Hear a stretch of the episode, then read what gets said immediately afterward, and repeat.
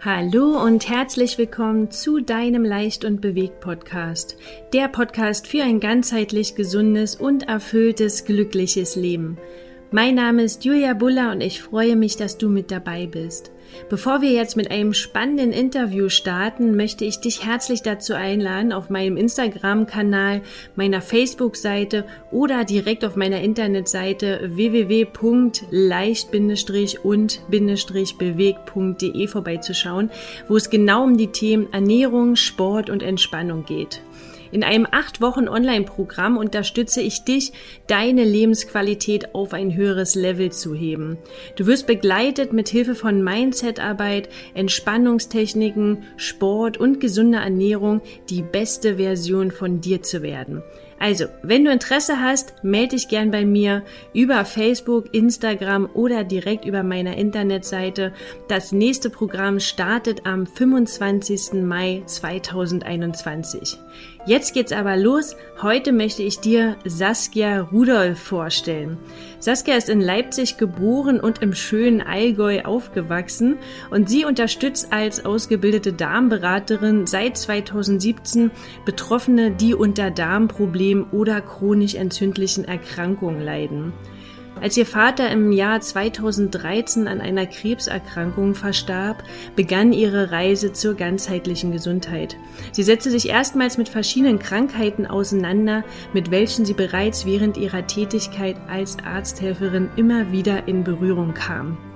Auch lebt sie selbst bereits seit über sieben Jahren vollwertig pflanzlich basiert und hat in den letzten Jahren noch immer wieder Frauen in der Schwangerschaft oder Mütter dahingehend beraten und ihnen ihre Angst genommen, ihre Kinder vegan zu ernähren. Wir räumen diesem Interview mit einigen Mythen auf und erklären, warum du keine Bedenken haben brauchst, vegan schwanger zu sein, wie Kinder durch vollwertig pflanzlich basierte Ernährung gesund aufwachsen können und worauf du achten solltest. Außerdem widmen wir uns natürlich unseren Darm und wie du ihn optimal gesund halten kannst und was das mit der Ernährung auf sich hat. Also, freue dich auf ein spannendes Interview. Viel Spaß. Tschüss, deine Julia. Hallo Saskia, schön, dass du da bist. Hallo liebe Julia, ich freue mich, hier zu sein. Ich freue mich auch total. Äh, magst du dich unseren Zuhörern gern mal vorstellen? Wer bist du und wo bist du vielleicht auch gerade? Und was machst du so Schönes? Okay, also ich bin die Saskia, ich bin Mama von drei Kindern. Ähm, ja, äh, alle drei Kinder sind äh, in verschiedenen ja, Ernährungsstadien immer im Bauch gewesen und zur Welt gekommen. Und ähm, ja, ich arbeite seit drei Jahren als Ernährungsberaterin. Ich bin Fachberaterin für ähm, vegane Ernährung Mutter-Kind und Darmberaterin und ähm, ich begleite auch äh, Menschen mit Rheuma und chronischen Erkrankungen. Und ja, ich bin aktuell in Spanien mit meiner Familie. Wir haben unser Haus aufgelöst vor einem, über einem Monat und äh, ja, leben jetzt im Wohnmobil, äh, mobil sozusagen, in Spanien aktuell. Genau.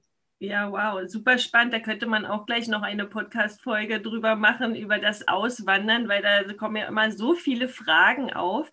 Aber ähm, ja, darum ja. soll es heute gar nicht gehen. Aber vielleicht lade ich dich nochmal zu einem Extra-Termin ein.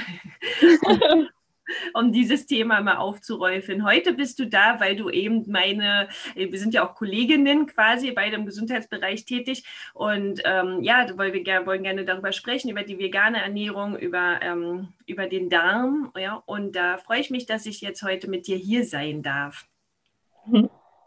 Ähm, in der Einleitung hattest du ja erzählt, dass dein Papa 2013 verstorben ist. Für, für dich war das ja so ein ganz großer Umbruch. Magst du davon gerne mal berichten? Ja, genau. Also mein Papa, der ist ähm, 2013 nach ähm, einem, ja, einem einjährigen Krebsleiden ähm, verstorben. Ähm, ich war auch gerade zu dem Zeitpunkt schwanger, also es war schon eine ziemlich krasse Zeit.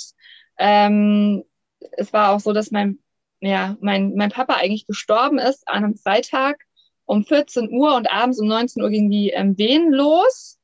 Ähm, und äh, normalerweise, meine erste Tochter ist eigentlich ziemlich schnell auf die Welt gekommen, aber mein Sohn hat sich dann doch Zeit gelassen, glücklicherweise, sodass jetzt ähm, ja sein Geburtstag nicht der Todestag von meinem Papa ist, sondern dass er danach auf die Welt gekommen ist.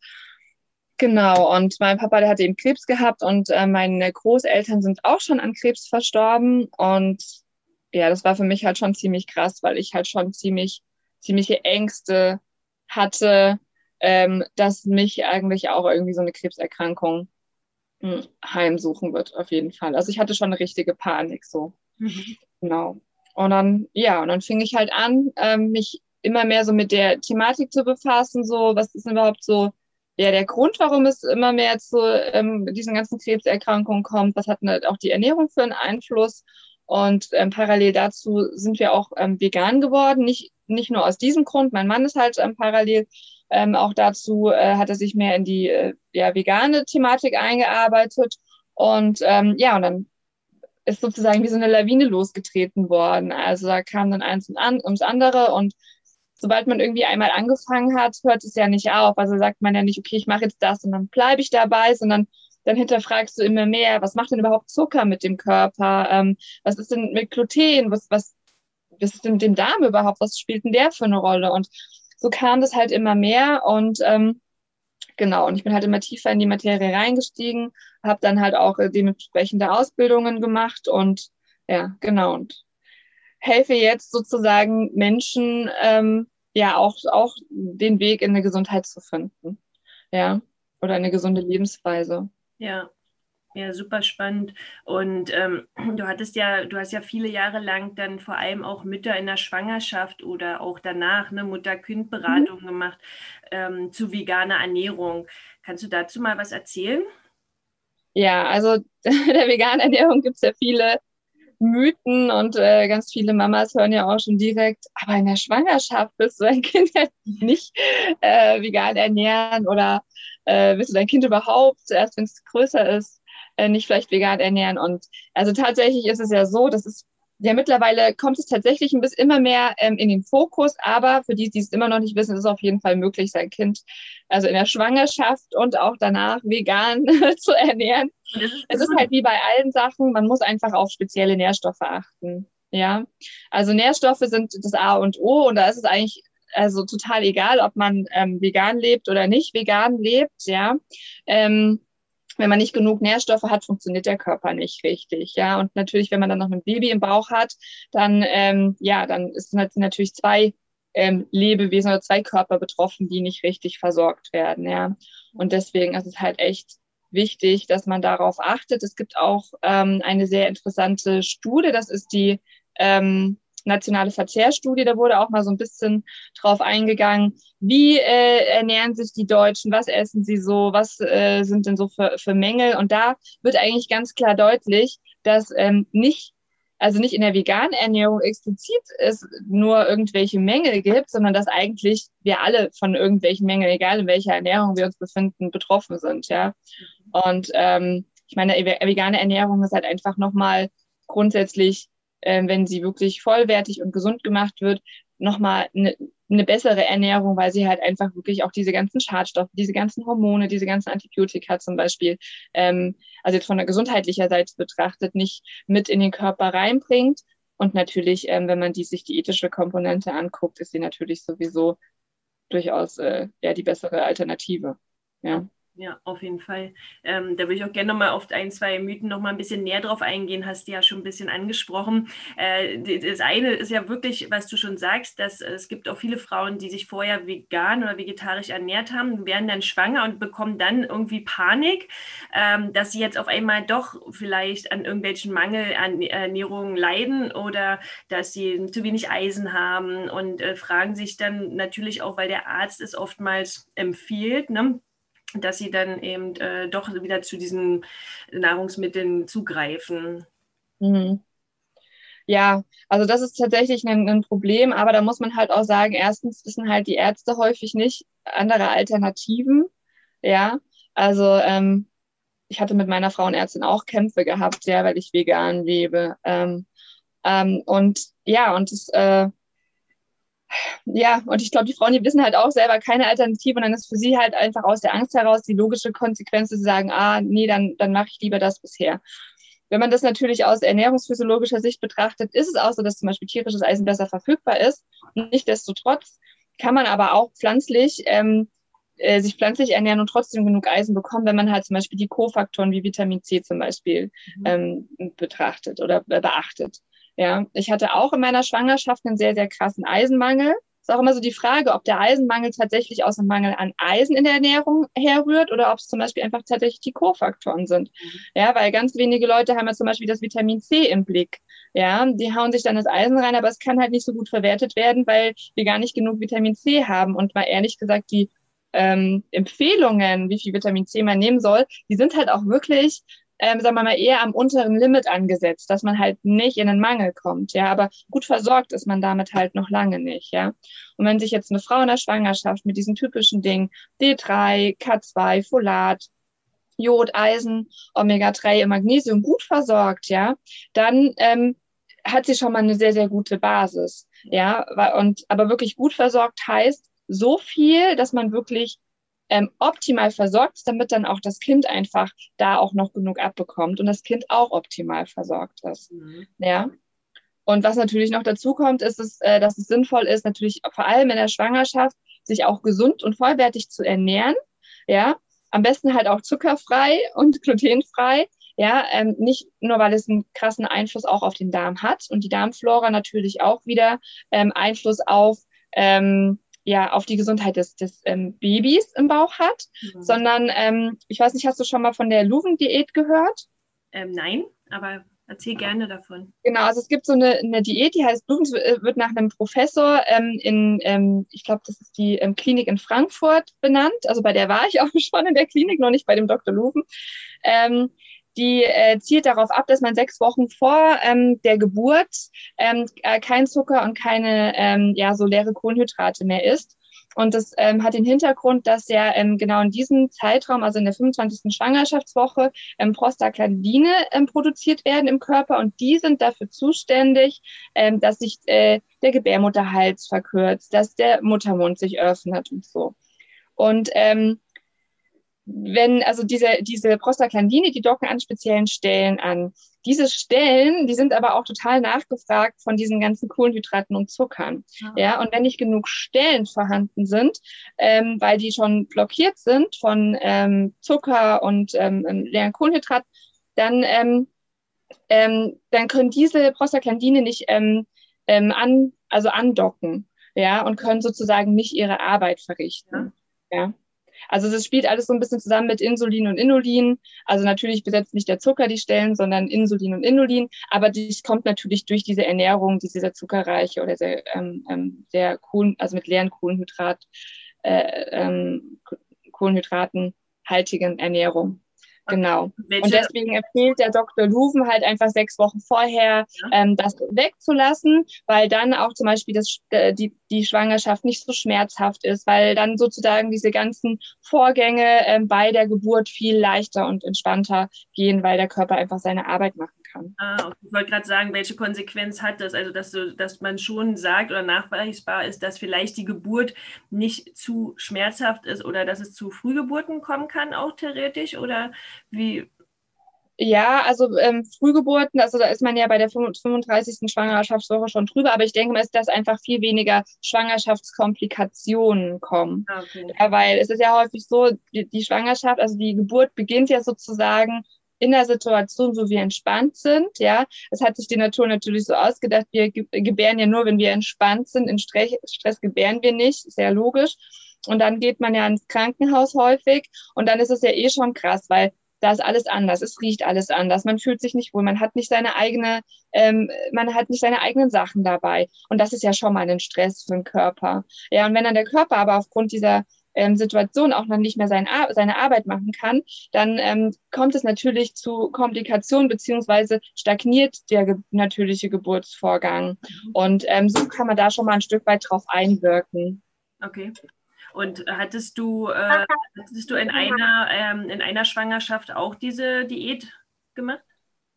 Also ich hatte mich in der letzten Schwangerschaft ja sowieso schon zuckerfrei und glutenfrei ernährt. Ja, ah, sag mal, hast du denn einen Unterschied gemerkt zwischen der ersten und der dritten Schwangerschaft? Weil du ja gesagt hast, als äh, in der ersten Schwangerschaft warst du ja noch Vollköstler so, und äh, in der letzten ja dann vegan.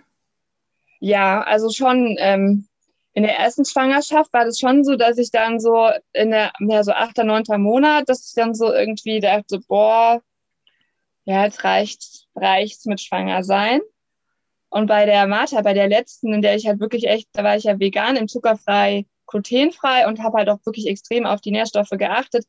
Da war das so, ähm, da, die, also sie kam ja eh schon zehn Tage über Termin, aber es war so, hey, ich bin so fit. Also sie kann jetzt noch zwei Monate hier drin bleiben. Es ist in Ordnung. Ja. Ja. Und ähm, ja, und die kam halt, also die war halt wirklich echt proper, ja, die war riesig. Also sie kam mit 4440 wow. ähm, Gramm mit dem Fuß zuerst auf die Welt, ja. Wow. Also die fand es super in mir. Ich glaube, der hat es gut gefallen, weil es so gut versorgt war. Ja, also schon krass. Ich war wirklich echt fit, ja. Okay. Also hat mein Mann auch gesagt, ich meine, oh, du siehst auch so fit aus und so. Also ja, und von ganz vielen hört man ja, dass sie so gegen Ende der Schwangerschaft, dass sie da echt nicht mehr können. Und klar, es ist logisch, da sind die Nährstoffe sind da weg. Ja, die, die Leute, die laufen da wirklich hier ähm, ja auf null irgendwie rum. Ja. Ja, toll. Und äh, was würdest du bei einem typischen Eisenmangel in der Schwangerschaft empfehlen? Ja, also auf jeden Fall Vitamin C hochfahren, ja. Ähm, das kann man ja äh, über verschiedene Sachen machen. Also ich find, bin jetzt natürlich ein ganz großer Fan von Camu Camu. Ich weiß nicht, ob du das kennst. Mhm. Das ist so eine Frucht aus Südamerika, die ist extrem Vitamin C haltig. Die hat, glaube ich, 45 mal mehr Vitamin C als Orangen. Mhm. Dann gibt es ja noch Azarola oder auch Hagebutte und so. Das sind ja so diese typischen ähm, und wenn es halt gar nicht geht, dann soll, kann man es auch, ähm, ähm, also und dann halt auch, wenn's, wenn, wenn man damit nicht so viel erreicht, also es gibt immer mehrere Faktoren, dann äh, macht es halt natürlich auch Sinn, Eisen zu supplementieren. Ja, da würde ich aber tatsächlich auch ähm, schauen, wie man es macht. Also so pflanzliche Möglichkeiten sind immer super. Ich habe dann, ähm, wie gesagt, bei der Martha ja auch ähm, einen Eisenmangel gehabt, habe dann eben Vitamin C hochgefahren und habe halt auch Eisen genommen und habe halt hochdosiertes pflanzliches Eisen genommen und das hat echt gut geklappt. Ja, okay, klasse. Und wenn die Kinder dann auf der Welt sind, ja, ähm, kannst du dann äh, von dir behaupten, dass es dann möglich ist, die Kinder vegan zu ernähren, ohne an einem Mangel zu leiden? Ja, definitiv. Also das A und O ist natürlich auch wieder die Nährstoffe. Ja, wenn man da einen Blick drauf hat, dann, ähm, ähm, dann ist es ohne Probleme möglich. Und es ist ja auch so, dass ähm, dass ja nicht nur Kinder irgendwie, die vegan leben, äh, das Risiko eines Mangels haben. Es ist ja bei mischköstlichen Kindern ganz genauso. Ja, also weil auch unsere Lebensmittel ja auch nicht mehr so sind, wie sie früher mal waren. Die ganzen Pflanzen haben ja auch nicht mehr diese Nährstoffe, die sie früher mal hatten. Ja, ähm, die Böden sind ausgelaugt, die Pflanzen sind äh, hochgezüchtet worden, dass sie einfach größer sind, aber die Nährstoffe sind ja dadurch nicht mehr geworden, ganz im Gegenteil. Ähm, und ähm, ja, das heißt, man muss da wirklich einfach drauf achten, ja, dass man ähm, bei den Kindern äh, guckt, dass sie alles bekommen. Das ist halt auch Protein ist halt auch ein ganz, ganz großes Thema. Mhm. Und ähm, dann ist es ohne Probleme auf jeden Fall möglich. Ja. ja. Würdest du auch dann empfehlen, dass sowohl Mischköstler als auch Veganer ähm, supplementieren? Ja, definitiv. Ja. ja, weil ähm, es ist ja auch so, vor allem Omega-3 ist ja zum Beispiel für Kinder auch wichtig, ist wichtig für die Gehirnentwicklung, ja, und für die, für die ähm, Entwicklung ähm, der Seh, also des Sehnervs, ja, und ähm, das bekommt man zum Beispiel viel zu wenig, ja. Also Veganer ja sowieso nicht, die ähm, supplementieren das ja meistens mit Algen, ähm, ein Algenöl, ja, aber auch Mischköstler, die, die bekommen das nicht und Omega-3 ist halt, ähm, ähm, also diese Fettsäure ist halt auch hitzeempfindlich und ähm, ja, in den Fischen, die ja teilweise in Aquakultur gezüchtet ist, ist es halt auch nicht mehr groß vorhanden. Ja, deswegen, also Omega-3 ist zum Beispiel wirklich ein wichtiger Faktor. D3, ähm, das äh, Sonnenvitamin äh, oder Hormon, das ist ja auch sowas. Ja, die, wir haben ja heutzutage einen, einen, einen Rhythmus. Klar sind Kinder noch viel draußen, aber entweder werden sie zum Beispiel eingecremt ohne Ende mit äh, Lichtschutzfaktor 50, da kommt keine Sonne an die Haut, der Körper kann kein D3 produzieren. Ähm, wir sitzen viel drinnen auch, ähm, gehen vielleicht erst abends raus, wenn die Sonne weg ist. Dann ähm, fehlt den Kindern das und das ist mega wichtig für die, ähm, für die Kinder, ja. Und ähm, wenn man das halt so nicht leisten kann, dann muss man es halt supplementieren auf jeden Fall, ja, damit die Kinder halt einfach keine, keine Schäden in ihrer Entwicklung ähm, haben. ja. ja. Ja, super spannend. Ich würde gerne auch noch viel länger darüber sprechen, aber ich habe dich ja auch eingeladen in den Podcast, weil du meine Darmexpertin bist und darauf würde ich auch gerne noch mal näher eingehen. Ähm, also du hast dich ja noch mal intensiv mit dem Darm beschäftigt. Wie kam es denn dazu und was genau, ja, kannst du uns darüber erzählen? Ja, also das Thema Darm, das hat sich eigentlich in den Kursen mit den, mit den Mamas immer mehr so rausgestellt, weil ähm, häufig halt äh, festgestellt haben, dass nach der Ernährungsumstellung, dass da irgendwelche ähm, ja, äh, Verdauungsbeschwerden plötzlich nicht mehr vorhanden sind, so oder dass irgendwelche auch Unverträglichkeiten plötzlich kein Thema mehr waren. Und da bin ich eigentlich immer mehr so in dem Fokus auf den Darm gekommen und ähm, habe mich da auch ein bisschen mehr mit der Materie befasst und habe dann ähm, daraufhin auch meinen Darmberater gemacht. Mm, und ich arbeite ja auch mit Menschen mit Rheuma und vor allem solche ähm, chronisch entzündlichen Erkrankungen haben halt eigentlich in den meisten Fällen ihre Ursache im Darm. Ja. Und ähm, ja, und äh, jetzt, wo ich halt auch in dem Bereich ähm, ähm, Darmberatung äh, arbeite und halt auch mit vielen Leuten eine Darmkur mache, sieht man eigentlich erstmal noch, also Ernährung hat ja schon einen großen Impact, aber was so, dass, wenn man nochmal den Fokus auf den Darm legt, was da einfach auch nochmal möglich ist, auch gesundheitlich. Ja, und leider wird der Darm halt aktuell immer noch, also jetzt kommt es ja langsam immer mehr, aber in der Vergangenheit wurde er schon immer so ein bisschen nicht beachtet. Ja, ja und ähm, ganz viele Ärzte sagen auch immer noch so, nein, das ist ein Darm, da brauchen wir gar nicht gucken und so, ja. Mhm. Obwohl, ähm, ja, obwohl es halt Sinn macht, immer mal hinzuschauen. Ja. Ja. Ich finde es immer ganz spannend, warum uns das die Ärzte nicht sagen, weil der, ähm, die Ernährung fließt ja bekanntlicherweise durch den Darm. Äh, warum es oft kein Zusammenhang gesehen wird zwischen Ernährung und äh, der Darmgesundheit. Ja, ja, also das frage ich mich halt auch. Und ähm, ich denke mal halt einfach, da ist auch wieder so, die Ärzte haben halt ihre Ausbildung, da wird es halt nicht so thematisiert. Und die haben halt sozusagen ihre Mittel, die zwar helfen, die Symptome äh, zu lindern, ja, aber dann hast du halt natürlich noch nicht die Ursache ähm, ähm, bekämpft. Ja, und das macht ja eigentlich eher Sinn, das Übel an der Wurzel zu packen und nicht die ganze Zeit immer nur oben abzuschneiden, ja. ja. Hm, okay, ja, du hast recht. Und ähm, würdest du denn so eine Darmkuren im, auch für gesunde Menschen empfehlen? Oder welche Arten von ja. Darmkuren gibt es denn da? Also ähm, es gibt verschiedene Möglichkeiten. Ähm, es gibt ähm, Darmkuren, die richtige Fastenkuren sind. Also ich biete zum Beispiel eine an, wo ähm, die geht neun Tage. Das ist wirklich eine, eine richtige Fastenkur. Ähm, da löst sich tatsächlich auch der Biofilm. Ich weiß nicht, sagt dir das Wort Bio oder der Begriff Biofilm etwas? Nee, sprich gerne, erzähl uns davon. Biofilm ist ähm, sozusagen ein, ein, Zusammenschluss von Bakterien. Meistens sind es nicht unbedingt die guten Bakterien, sondern eher die äh, nicht so guten Bakterien, obwohl es immer relativ ist im Darm. Ähm, die schließen sich so zusammen und auch andere Mikroorganismen, die verkleben ähm, und die bilden sowas wie so eine Schutzwand im Darm. Das verklebt dann mit der, mit der Darmschleimhaut. Und ähm, andere Bakterien haben dann überhaupt keine Chance, sich irgendwie anzusiedeln. Der Darm kann nicht so funktionieren, wie er das tut. Er kann keine Nährstoffe aufnehmen. Ähm, er kann sozusagen, ja, das hört sich jetzt blöd an, aber nicht richtig atmen. Das heißt, ähm, unter dieser Schicht kann es auch einfach zu Entzündungen kommen.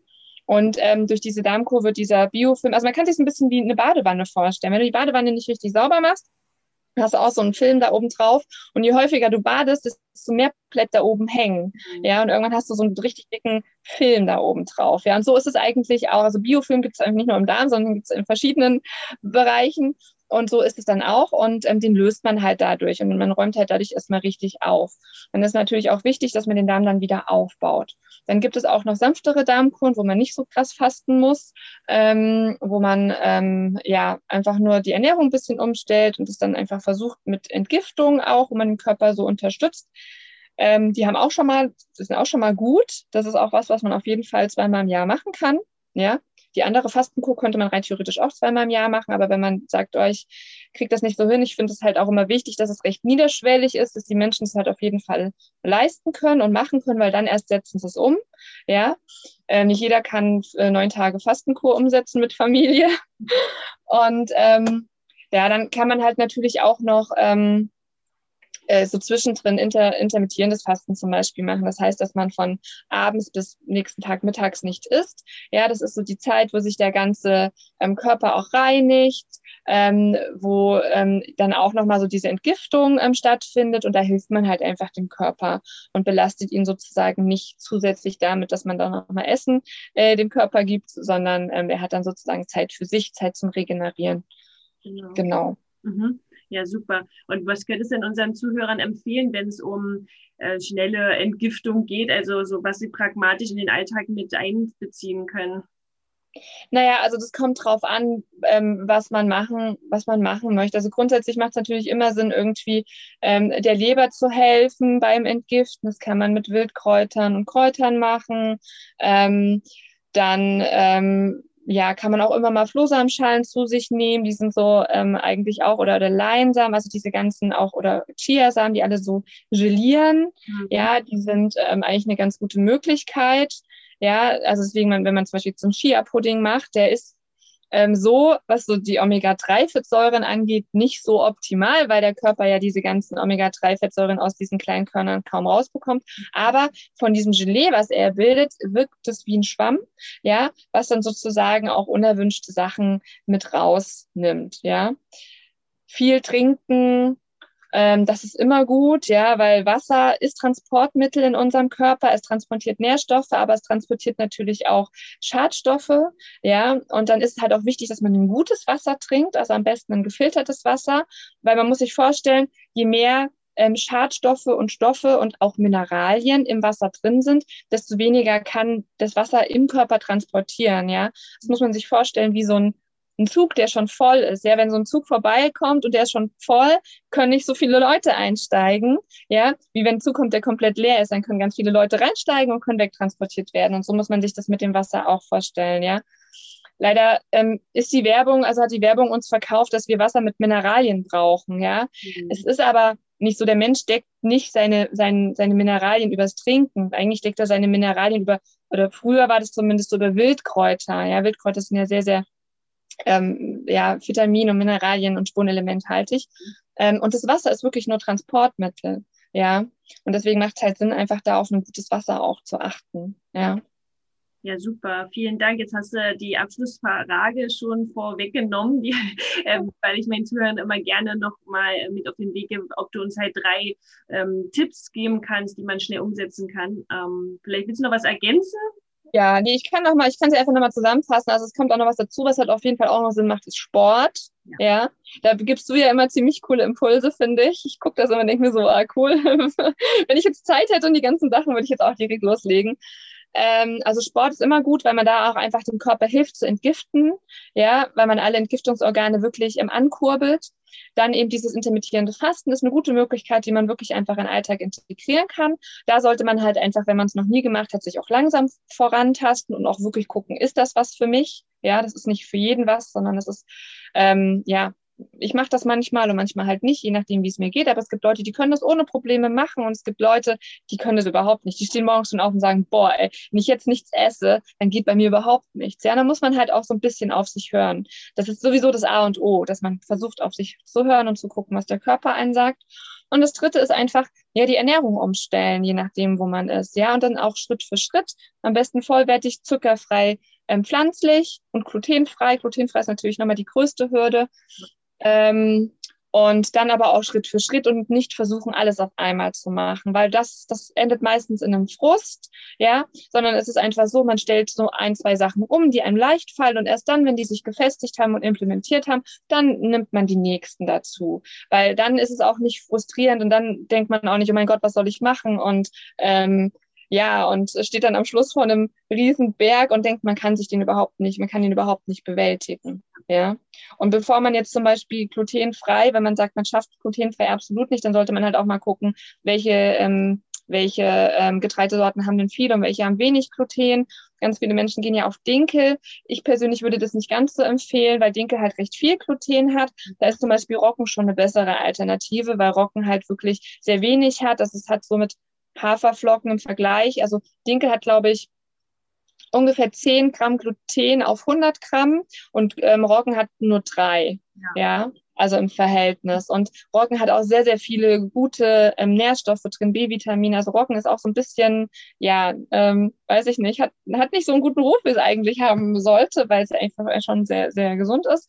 Und ähm, wenn man das also glutenfrei nicht kann, dann sollte man sich solche Alternativen suchen, weil da findet man, wenn man auch unterwegs ist, zum Beispiel eher nochmal ein Roggenvollkornbrötchen als jetzt ein glutenfreies Brötchen, was auch ohne Zucker ist und ohne Mist. Ja, ja. Genau.